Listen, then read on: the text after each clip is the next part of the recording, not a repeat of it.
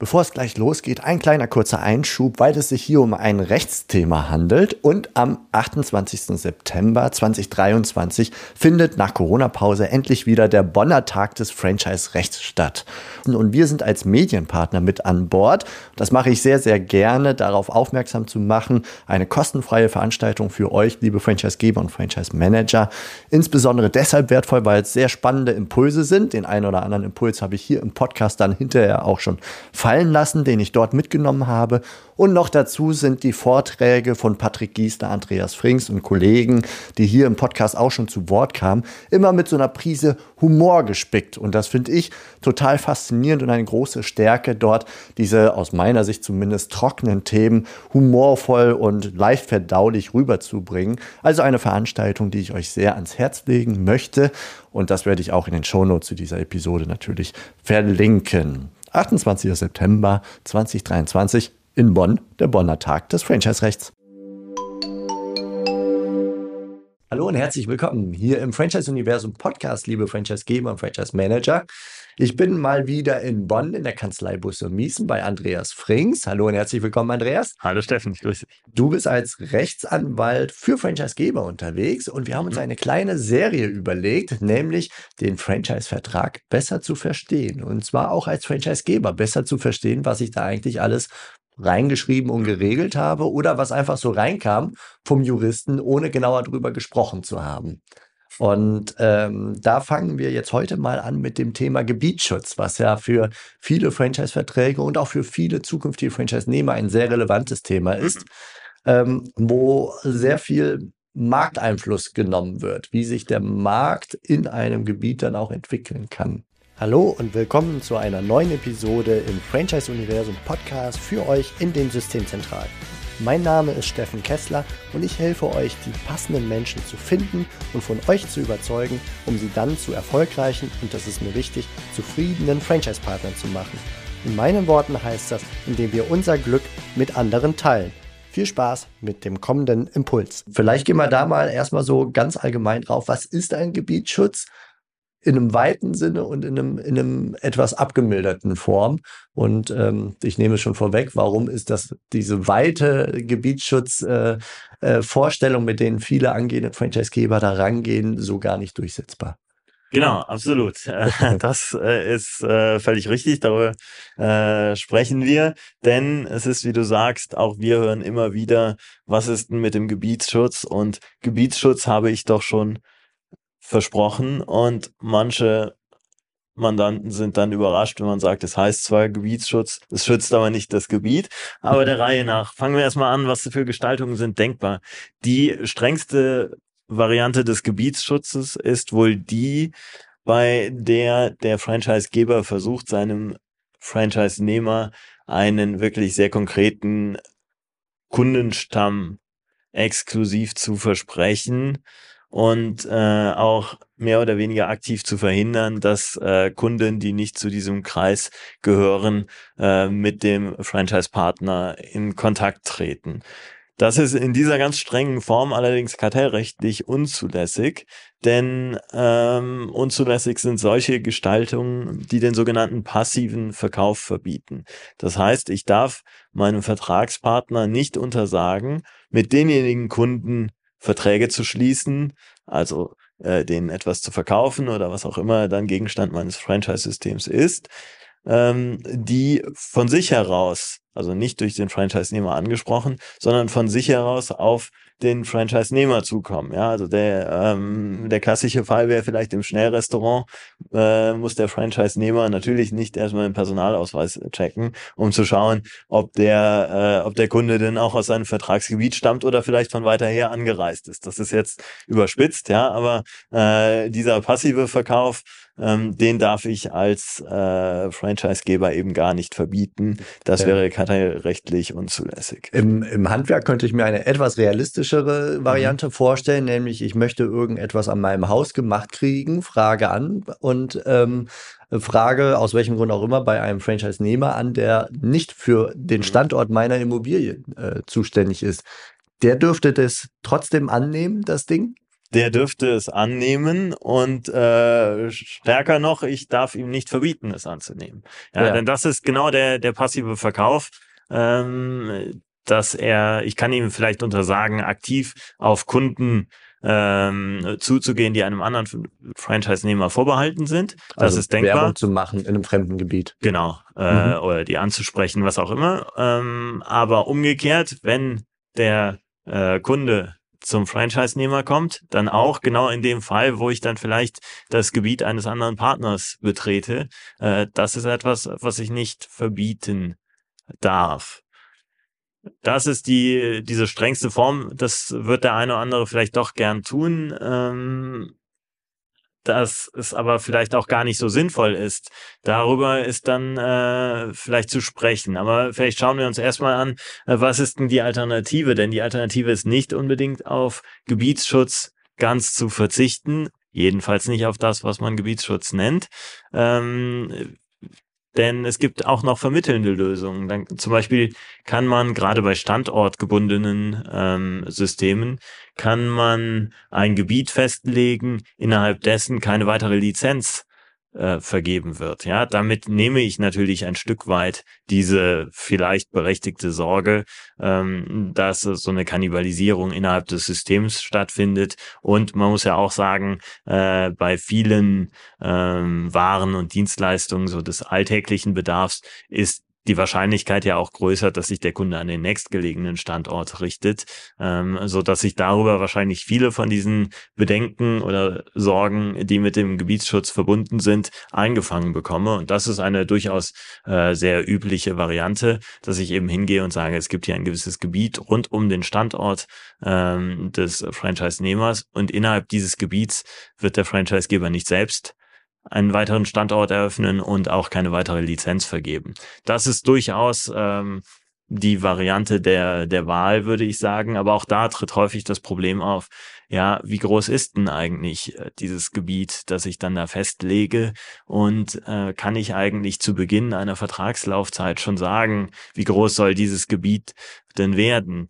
Und äh, da gibt's wahrscheinlich typische junge Franchisegeber-Fehler, würde ich mal sagen, oder? Einer zu großen Definition, die dann am Ende weiße Flecken übrig lässt, mhm. wo die Kunden nicht bedient werden, ähm, aber auch kein also, weiterer Franchise-Nehmer hingesetzt werden darf. Absolut, denn gerade vor dem Hintergrund, du hast eingangs schon gesagt, dass äh, das Vertragsgebiet das Verkaufsargument ist, ist es natürlich super, wenn ich jemandem ein Riesengebiet versprechen kann. Ne? Das ist äh, dann ja ein besonders gutes äh, Verkaufsargument. Ja? ja? Wenn je größer das Gebiet, desto besser, so scheint es. Ja? Also Franchise-Interessenten lieben den Gebietsschutz. Die, die sind sehr sicherheitsbedürftig, würde ich mal häufig sagen. Mhm. Und dementsprechend sagen die, wie wird denn mein Gebiet geschützt? Also wie sicher kann ich denn sein, dass ich da keine äh, Konkurrenz aus dem eigenen Laden hinkriege? Mhm wenngleich ich da, äh, wenn ich in die Diskussion jetzt hier mal einsteigen darf, ich immer die Frage stellen würde, was ist denn besser, Wettbewerb durch das eigene System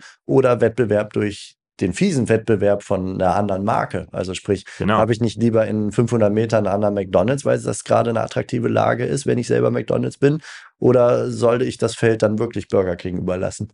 Genau, absolut. Denn ähm, der beste Gebietsschutz in diesem Sinne, also der beste Schutz vor Konkurrenz, ist ja letztlich die Abschöpfung des Marktes. Ne? Denn äh, nur darüber ähm, werde ich äh, wirklich sicher sein, dass es keine Konkurrenz gibt.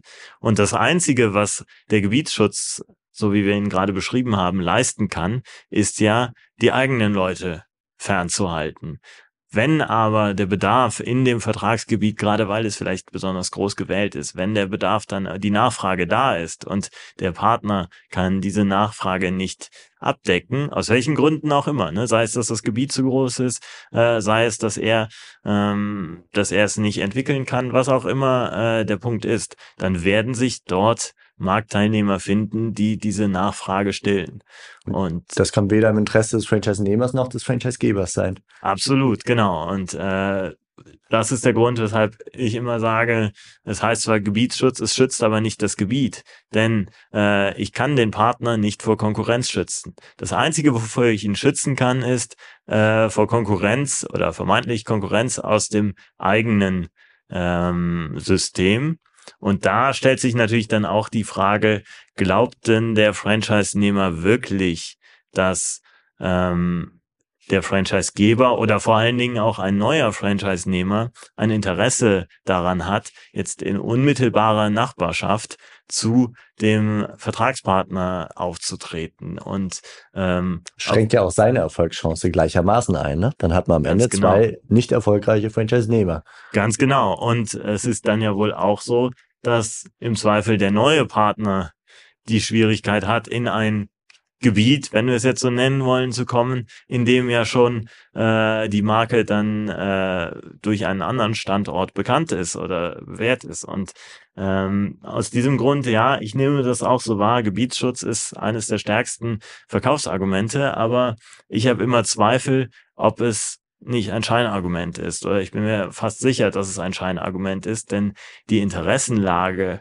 ist eigentlich immer dieselbe, nämlich es geht darum, dass der einzelne Partner den Markt abschöpft und den Markt dann auch nicht größer machen als das, was sich abschöpfen lässt. Ja, okay. Ich äh, versuche mal wieder die Kurve zu kriegen mhm. zum, zur vertraglichen Regelung mhm. und den vertraglichen Möglichkeiten. Also ich habe mitgenommen, dieses passive Verkauf kann ich nicht unterbinden, nicht verbieten. Also so von wegen, potenzielle Kunden, die proaktiv aus dem Nichtgebiet reinkommen, kann ich nicht sagen, Franchise-Nehmer, den bedienst du nicht, mhm. führst einen anderen.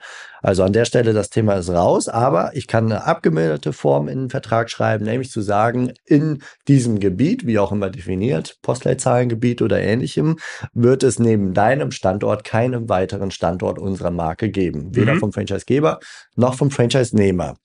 Und dann haben wir natürlich das Problem, dass wenn wir diese Postleitzahlengebiet definieren, dass wir voller Euphorie das zu groß definiert haben, um eine möglichst große Fläche abzudecken, die später nicht gut bedient wird vom Franchise-Nehmer, aus welchen Gründen auch immer. Und dann wäre ich als Franchise-Geber durchaus motiviert, den südwestlichsten Zipfel von diesem Gebiet, wo sowieso irgendwie blank ist alles noch, ähm, den dann doch nochmal zu einem separaten Gebiet zu machen.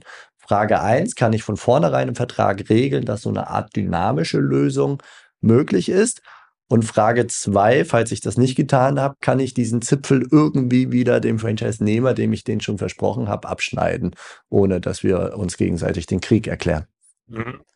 Genau, also die letzte Einschränkung ist natürlich immer die Frage, ja, welche Außenwirkung hat das? Aber um vielleicht mit der zweiten Frage anzufangen, nein, wenn ich jemandem garantiere, das ist dein Gebiet, und da gehe ich nicht rein, um es zu verkürzen, ähm, dann gilt das für die Dauer des Vertrages erstmal, sofern ich nicht etwas anderes geregelt habe. Ja, das heißt, ähm, gebe ich, garantiere ich jemandem in einem gewissen Gebiet nicht weitere Lizenzen zu vergeben, nicht dort selbst äh, reinzugehen, dann äh, gilt das für die Laufzeit des Vertrages. Ich habe keine Möglichkeit, diese zweiseitig verabredeten Regelungen einseitig wieder aufzuheben. Ja, also ähm, es gibt äh, es gibt ja im Franchising schon so einen Anpassungsvorbehalt für Systemrichtlinien und so, aber da geht es ja wirklich um den Kern der Lizenz äh, und da habe ich keine Möglichkeit das jetzt einseitig ähm, zu beenden. Ja, es ist immer ja. noch ein Vertrag, äh, der von zwei Vertragsparteien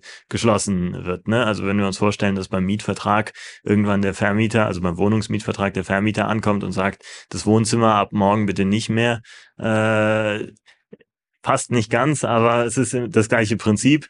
Wir haben einmal vereinbart, das ist meine Wohnung, und ähm, diese Vereinbarung gilt dann, solange wie der Vertrag gilt. Ne? Es sei denn, man einigt sich halt mit gegenseitiger Unterschrift auf, ein, auf einer Vertragsergänzung, genau. wo man eben sagt, dieser Zipfel da unten, der wird wieder abgegeben, weil er sowieso zu groß war. Genau. Beide Seiten sind damit einverstanden. Vielleicht fließt dafür sogar etwas Geld oder was weiß ich. Genau. Dann ist das wieder ein neuer Vertrag, der den ersten Vertrag ergänzt, nach genau. Verständnis. Absolut, genau. Das äh, wäre zulässig. Äh, dann ändert man den bisherigen Vertrag einfach ab. Aber äh, genau, dann sind die Interessen natürlich im Zweifel ähm, gegensätzlich. Ne? Sonst gibt es das Problem ja, ja ohnehin nicht. Dann was kommen wir doch zur mhm. ersten Frage, genau. nämlich wenn ich diesen Vertrag jetzt gerade stricke als Franchisegeber, kann ich diese Stolperfalle nicht komplett umgehen, indem ich irgendeine Art von Dynamik da einbaue. Genau, das ist was, was man tatsächlich äh, überlegen kann und überlegen sollte, ob man nicht hingeht und sagt, ja, es gibt vielleicht eine gewisse Form von Gebietsschutz in meinem Vertrag, aber dieser Gebietsschutz gilt nicht für die gesamte Zeit der Vertragslaufzeit, vielleicht nur in den ersten Monaten, ersten Jahren, wie auch immer. Ähm, und ich knüpfe dann die Verlängerung dieses Gebietsschutzes daran, dass bestimmte Expansionsziele erreicht werden. Ja, das ist aus meiner Sicht eine sehr interessengerechte Lösung, weil man eben hingeht und sagt, ähm, wenn der Markt tatsächlich abgeschöpft wird durch den Partner, dann gibt es überhaupt kein Interesse daran, ähm, dass ein weitere, eine weitere Lizenz in das Vertragsgebiet zu geben. Wird der Markt aber nicht abgeschöpft, dann kann eigentlich auch der Franchise-Nehmer kein Interesse daran haben, ähm, dass es weitere Betriebe gibt. Das ist natürlich immer eine Frage des individuellen Designs, auch natürlich des individuellen Systems. Ja, das funktioniert bei einem System vielleicht besser als bei anderem, je nachdem, wie auch äh, dieses äh, wie die Kundenbewegungen sind. Aber äh, das wäre so eine Möglichkeit, wie man sagt, okay, äh, ich habe dann zwar eine Form von Gebietsschutz in meinem Vertrag, aber nicht für die gesamte Vertragslaufzeit. Okay, lieber Andreas, super. Vielen Dank für diesen Überblick aus der kleinen Reihe Gerne. Vertrag besser zu verstehen. Heute das Thema Gebietsschutz und wie das ähm, ja geregelt werden kann im Vertrag. Und in der nächsten Episode, da gucken wir mal auf die salvatorische Klausel, die unter jedem Vertrag drinsteht. Also die ist da ja fast schon festgemeißelt in den Word-Dokumenten, habe ich den Eindruck. Mhm. Und äh, sagt dann, wenn irgendwas unwirksam ist, heißt das noch lange nicht, dass der ganze Vertrag damit unwirksam ist. Und da haben wir wahrscheinlich eine Brücke zum Gebietsschutz. Wenn da was falsch geregelt wird, könnte vielleicht doch der ganze Vertrag bröckeln. Das gucken wir uns dann beim nächsten Mal an. Vielen Dank soweit und alles Gute dir und euch da draußen. Gerne, danke, tschüss. Das war's für heute von mir hier im Franchise Universum Podcast. Ich freue mich, wenn für euch ein passender Impuls dabei war und wenn ja, dann leitet ihn gerne an eure Kollegen innerhalb der Systemzentrale weiter und ganz besonders Empfehlt sehr gerne diesen Podcast an eure befreundeten Franchisegeber und Franchise-Manager, denn es ist natürlich noch lange nicht jeder in der Podcast-Welt angekommen. Und sehr gerne hinterlasst mir eine nette Bewertung auf iTunes. Das hilft mir, diesen kleinen Nischen-Podcast für die Franchise-Wirtschaft leichter auffindbar zu machen. Ich wünsche euch eine gute Zeit, teilt euer Glück, euer Wissen, euren Erfolg mit euren Franchise-Partnern. In diesem Sinne macht es gut, bis zur nächsten Episode. Ciao.